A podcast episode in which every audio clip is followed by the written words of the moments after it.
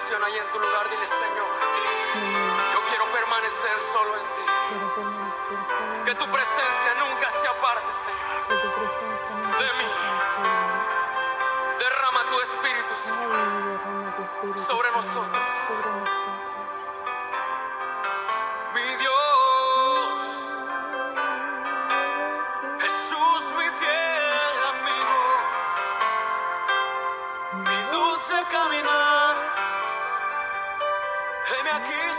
high.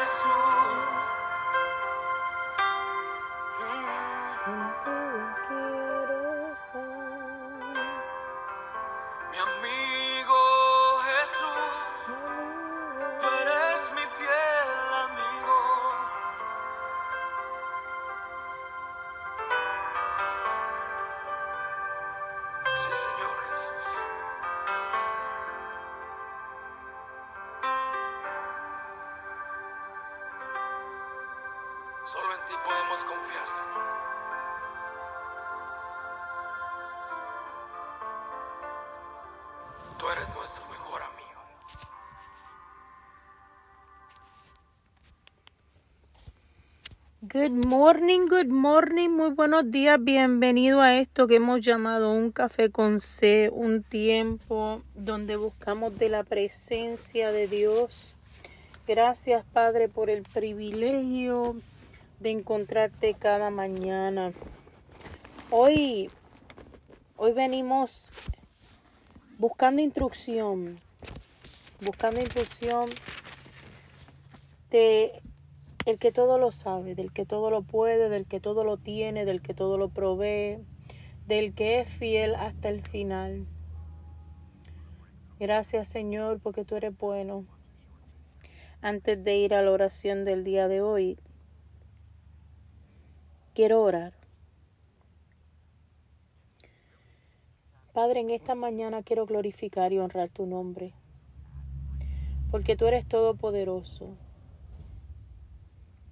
porque tú eres el creador de todas las cosas, porque tú eres el que da vida. Pusiste en nosotros aliento de vida, más que darle vida a las cosas que vemos a nuestro alrededor, tú pusiste tu aliento en nosotros. Padre, en esta hora yo te doy gracias.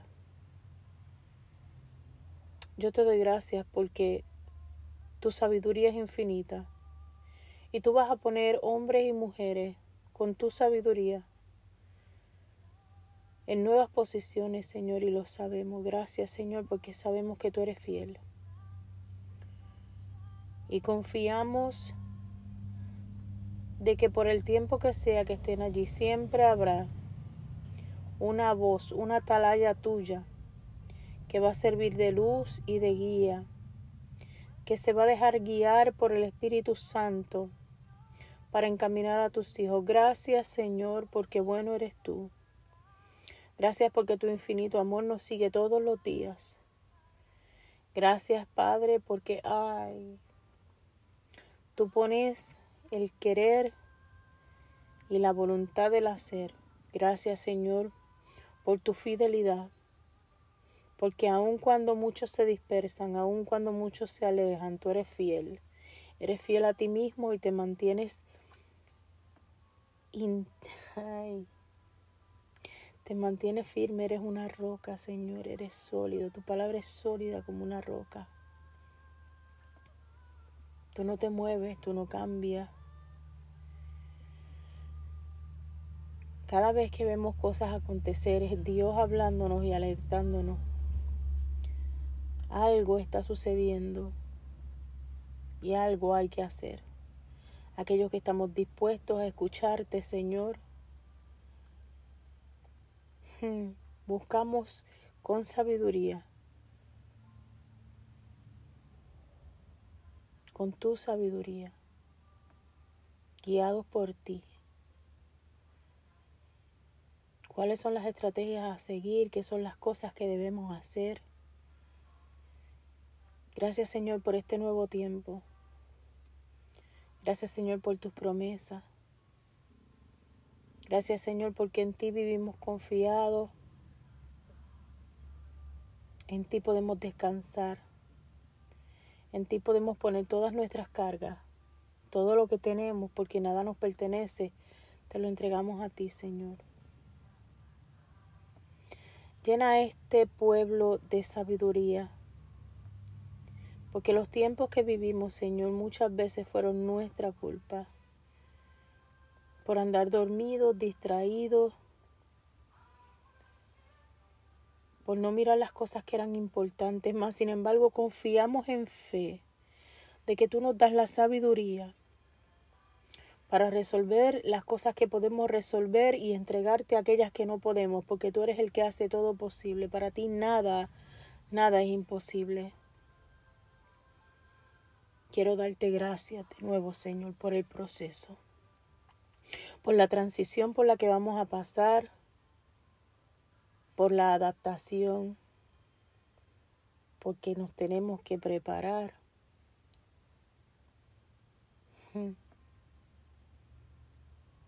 Gracias Señor, porque bueno eres tú.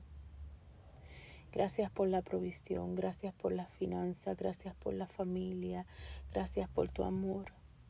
Gracias por enseñarnos cómo caminar, porque nos diste ley, nos diste mandamientos para caminar en rectitud. Gracias Señor. Mm, porque bueno eres tú, Dios. Pero sobre todo gracias por la palabra que es instrucción, por el temor a ti, que es lo que trae sabiduría. Llénanos, úngenos con una sabiduría especial. Llena a tu pueblo de esa paz y esa sabiduría. Más allá de toda inteligencia, más allá de todo conocimiento, tu sabiduría la que viene de ver las experiencias que escritas están. Porque la palabra es justamente eso, un manual, una guía, un ejemplo para referencia, un ejemplo que en parte seguiremos y en parte nos referirá. Hay cosas que no haremos, uh, que escritas están para evitar las consecuencias que aparecen allí llenos de la sabiduría, Señor. Hmm, tú das la advertencia, pero das la solución. Yo te doy gracias, Padre, por esos hombres y mujeres de Dios que no doblaron sus rodillas a Baal, que siguen fieles a ti, que no se han movido, uff, en esta competencia con el mundo, sino que han sido fieles a tu palabra, fieles a ti, que no se han amoldado a las cosas de este mundo, sino que se han ajustado a tu palabra, Padre. Que son fieles a lo que tú ordenaste y que escuchan tu voz, se dejan guiar por tu espíritu. Gracias, Señor, porque de esa manera vivimos confiados, de que van a trabajar acorde a lo que tú ordenas, acorde a lo que tú quieres, Padre. Mi alma te alaba, Señor. Hoy te doy gracias por cada uno de ellos, Señor. Ponles en lugares de influencia. Ponles en lugares donde puedan ser escuchados, Señor. Pon esa sabiduría en lugares que puedan ser escuchados, Señor. Escucha mi clamor. Ay, pon a tus hijos y su sabiduría en lugares donde puedan ser escuchados. Mi alma te alaba, Señor. Gracias te doy. Gracias por cada uno de tus hijos. Gracias, Señor, porque si ellos están en lugares donde pueden ser escuchados, Señor, tantas, uh, las viudas estarán protegidas, los huérfanos irán seguros a tu presencia, Señor. Los perdidos encontrarán luz y camino y estarán protegidos bajo tu voluntad, Señor. Gracias te doy. Gracias te doy, Padre. Porque ante tanta iniquidad está tu poder, está tu favor está tu cobertura, está tu sangre, que es una cobertura que nada puede quebrantar. Tu sangre está viva y todavía funciona y tiene poder. Uf, y tiene autoridad. Gracias, Señor. Bueno eres tú, mi Dios. Dios, yo te pido que le proveas al hambriento, que le des cobijo al desamparado, que vistas al desnudo, que calces al descalzo, que abraces al solitario, que sanes mentes y corazones, llénalos de tu sabiduría. Llénalos de tu temor, Señor, temor a ti. Dales entendimiento para recibir tu palabra y llénales de sabiduría. Porque tan importante es la cabeza como el cuerpo y la cola. Tan importante es la cabeza como las manos y los pies. Una cabeza no llega muy lejos si no hay unos pies que lo, que lo encaminen. Un cuerpo sin manos es infuncional. Y todos, todos, todos somos importantes. No importa la posición donde Dios te ponga, todos somos importantes. Gracias Señor por escuchar nuestro clamor. Gracias Señor por escucharnos y hacer tu sagrada voluntad. En el nombre de Yeshua HaMashiach, Jesús el Mesías, Jesus, the Messiah, quien entregó su vida en la cruz del Calvario para lavar nuestros pecados. Con ellos fueron nuestros pecados crucificados. Allí por cada martillazo, en cada gota de sangre que se derramó. Por sus llagas dijiste, Escrito está que seríamos sanados, sanarás nuestra mente, nuestros corazones, nuestro caminar, nuestros hogares. Con la autoridad de que venció la muerte, resucitó el tercer día. Regresó para traernos luz y guía con el Espíritu Santo. Y ha prometido que no muy tarde regresará en el tiempo perfecto a hacernos justicia. Amén, amén y amén.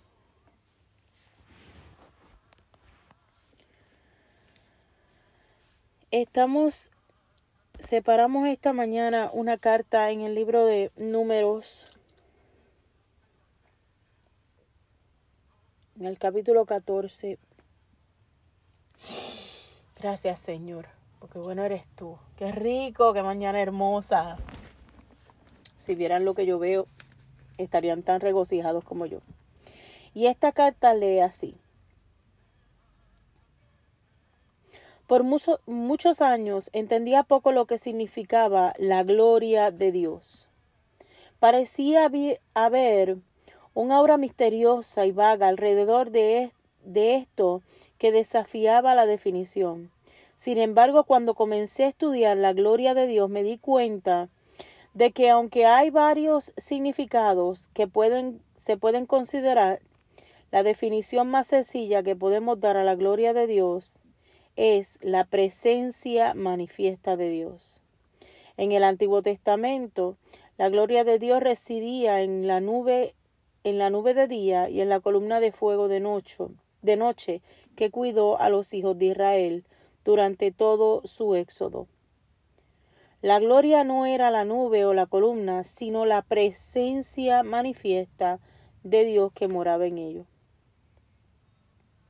Él logró que la gloria humana, que es una gloria, es una gloria atribuida.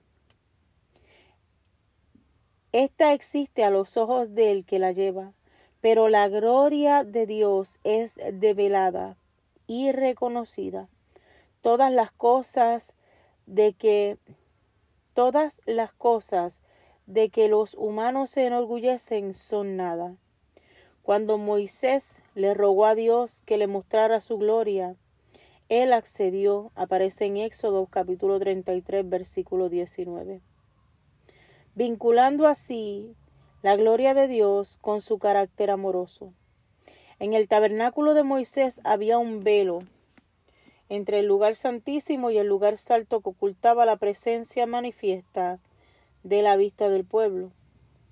La gloria de Dios moraba en el tabernáculo de David, en el templo de Salomón y en, y en el de Zorobabel también.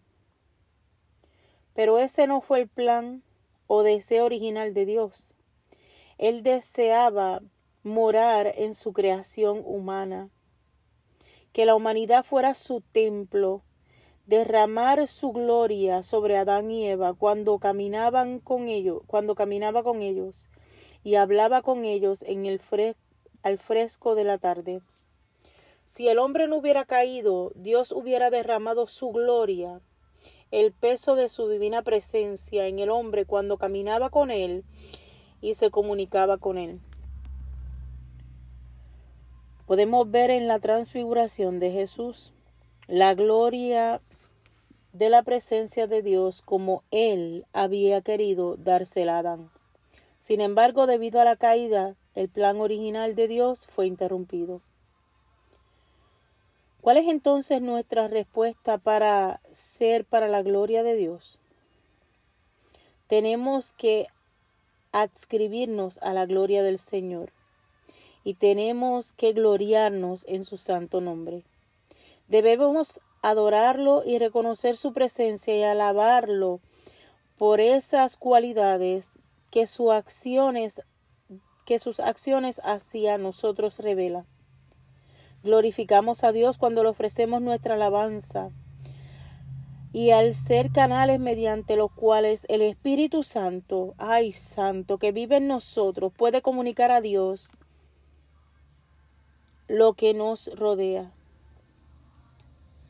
Cuando usted permite que el precioso Espíritu Santo cumpla su mandato en su vida, rasgando el velo de la carne, será llena de su gloria y la, presenta, la presencia manifiesta de Dios. De esa forma, a través de la vida de los creyentes, la tierra será llena del conocimiento de la gloria de Jehová, como las aguas cubren el mar. Abacus capítulo 2, versículo 14. Esta carta la escribió Fushia Pickett. La gloria de Dios sea contigo. Sea manifiesta en tu casa, en los tuyos. Ahora y por la eternidad. No te alejes de la presencia de Dios para que vivas en su gloria. Para que disfrutes de su gloria. Óyeme que le pertenece a Él, es su gloria. Hoy vamos a estar leyendo el libro de Jeremías, capítulo 40. And if you are in the podcast, I will please ask you to stay until the end because I'm going to read Jeremiah chapter 14, translated in your language. Receive the glory of God this morning, the Holy Spirit, and stay with it unto the eternity. Jeremías capítulo 40 habla de Jeremías y el remanente y el remanente con Gadalías. Palabra de Jehová que vino a Jeremías después de que Nabuzaradán, capitán de la guardia, le envió desde Rama, cuando le tomó estando atado con cadenas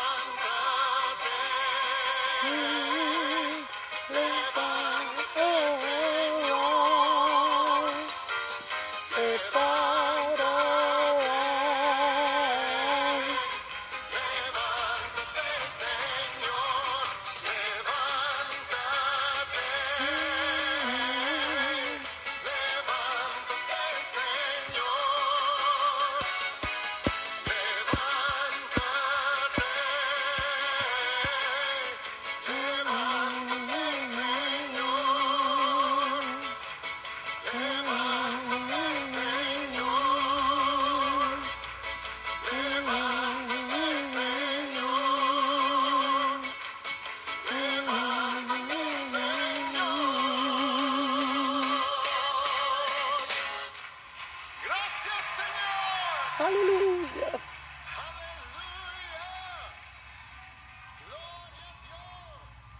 And I'm going to read chapter 40 of the book of Jeremiah 40 and 41 because this is something that really captivated my attention and has a lot of instruction in it. You just have to be aware and pay attention. It says, The word that came to Jeremiah from the Lord after Nabuzaradan." The captain of the guard, had let him go from Ramah. When he had taken him bond in chains among all who were carried away captive from Jerusalem and Judah, who were cried away captive by Babylon. And the captain of the guard took Jeremiah and said to him, The Lord your God has pronounced this doom in this place. Now the Lord has bought it and has done just as he said, because you because you people have sinned against the Lord and not and not obeyed his voice. Therefore this has come upon you. And now look, I free you this day from the chains that were on your hands. If it seems good to you to come with me to Babylon, come. And if and I will look after you. But if it seems wrong for you to come with me to Babylon, remain here. See all this land before you. Whatever it seems good and convenient for you to go, go there. Now, while Jeremiah had not yet gone back, Nabuzaradan said, Go back to, to Gedaliah, the son of Ahikam, the son of Shaphan, who the king of Babylon has made governor over the city of Judah, and dwell with him among his people, or go whatever it seems convenient to you for you to go. So the captain of the guard gave him ration ration and give and let him go. Then Jeremiah went to Gedaliah, the son of Achim, in Mizpah and dwelt with him among the people who were left in that land. And when all the captains of the armies who were in the fields, they and their men, heard that the king of Babylon had made Gedaliah, the son of Achim, governor uh, in the land, and committed to him men, women, children, and the poorest of the land who had been cried away captive to Babylon. Then he came to Gedaliah at Mizpah. Ismael the son of Nathan, Nathaniel, Johanan, and Jonathan the sons of Kareah, Sarah, Seraiah the son of Tumeth, and the son of Eph, Ephi, the Nophat, Nophatite, and Jezaniah the son of Maacathite. Then their men, and Gedaliah the son of Achim the son of Shaphan, took the oath before them and their men, saying, Do not be afraid to serve the Chaldeans. Dwell in the land and serve the king of Babylon, and I shall be well with you. As for me I will need dwell at Mizpah and serve the Chaldeans who came to us. But you gather wine, summer fruits and oil, and put them in a vessel, and I and dwell in the city that has that you have taken. Likewise, when all the Jews who were in Moab, among the Ammonites, and in in Edom, and who were all in the countries heard that the king of Babylon had left the remnant of Judah and had set over the them Gedaliah the son of Achim, the son of Shaphan. They all the Jews returned out of their places where they had been driven and come back to the land of Judah to gather to Then all the Jews return out of all places where they have been driven and come to the land of Judah to Gedaliah at Mizpah, and gather wine, summer fruits in abundance. Moreover, Jonathan the son of Karen, and all the captains of the forces at where the fields came to Gedaliah at Mizpah, and said to them, Do you certainly know that Baalis, the king of Ammonites, has sent Ismael the son of Nathan to murder you? But Gedaliah son of Achim did not believe them. Then Johanan the son of Kareah spoke secretly to Gedaliah the Mizpah, saying, Let me let me go, please, and I will kill Ismael the son of Nathan, and no one will know it. Why why should he murder you so they the Jews who are gathered to you by scatter and the remain of Judah perish? But Gedaliah, the son of Achim, said to Jonathan, Johanan, the son of Kareah, You shall not do this, for you speak in false concerning Ismael. Now it came to pass in the seventh month of Ismael, the son of Nathan, the son of Is- Elis- Elishma, of the royal family, and of all the officers of the king, came with the man of Gedaliah and the son of Achim at Mizpah, and there are bread together in Mizpah. Then Ismael the son of Nethaniah, I'm sorry about all the names. I don't know how to pronounce them all. Arose and struck Gedaliah the son of Achim, the son of Shaphan, with his sword, and killed him, who who the king of Babylon made governor of all this land. Hashem also struck down to all the Jews who were with him, that struck down all the Jews who were with him, that is, with Gedaliah at Mizpah, and the Chaldeans who were found there, the men of war. And it happens that on the second day after he had killed Gedaliah, when as yet one of when as yet no one knew it.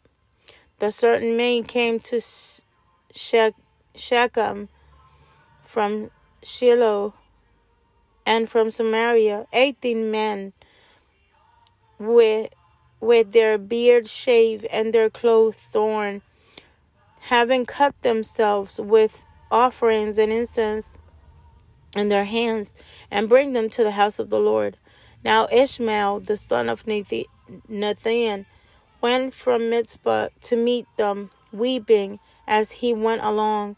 And it happened as he met them, and he said to them, Come to the Chaldeans, the sons of Achim.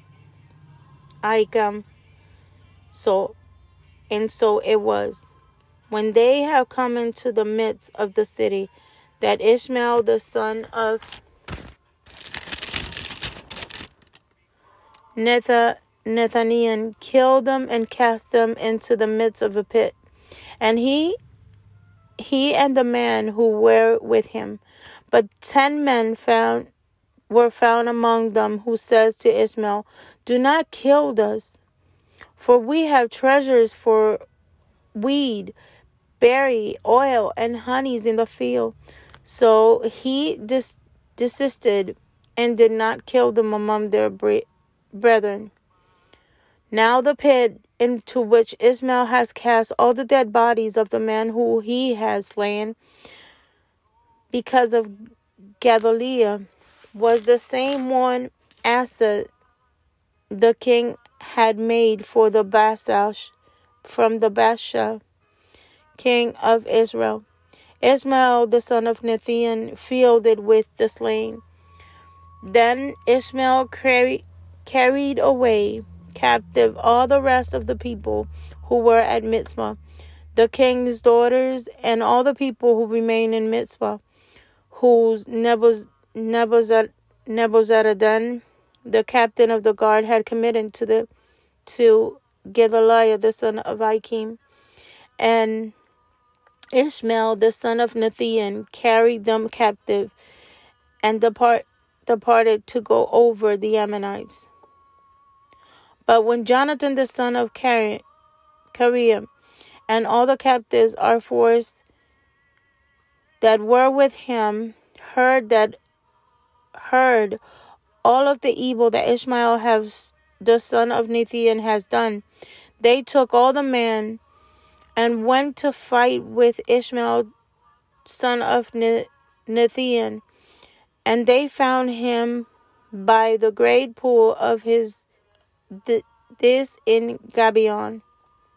So it was when all the people who were with Ishmael saw Johanan, Johanan, the son of Kareah,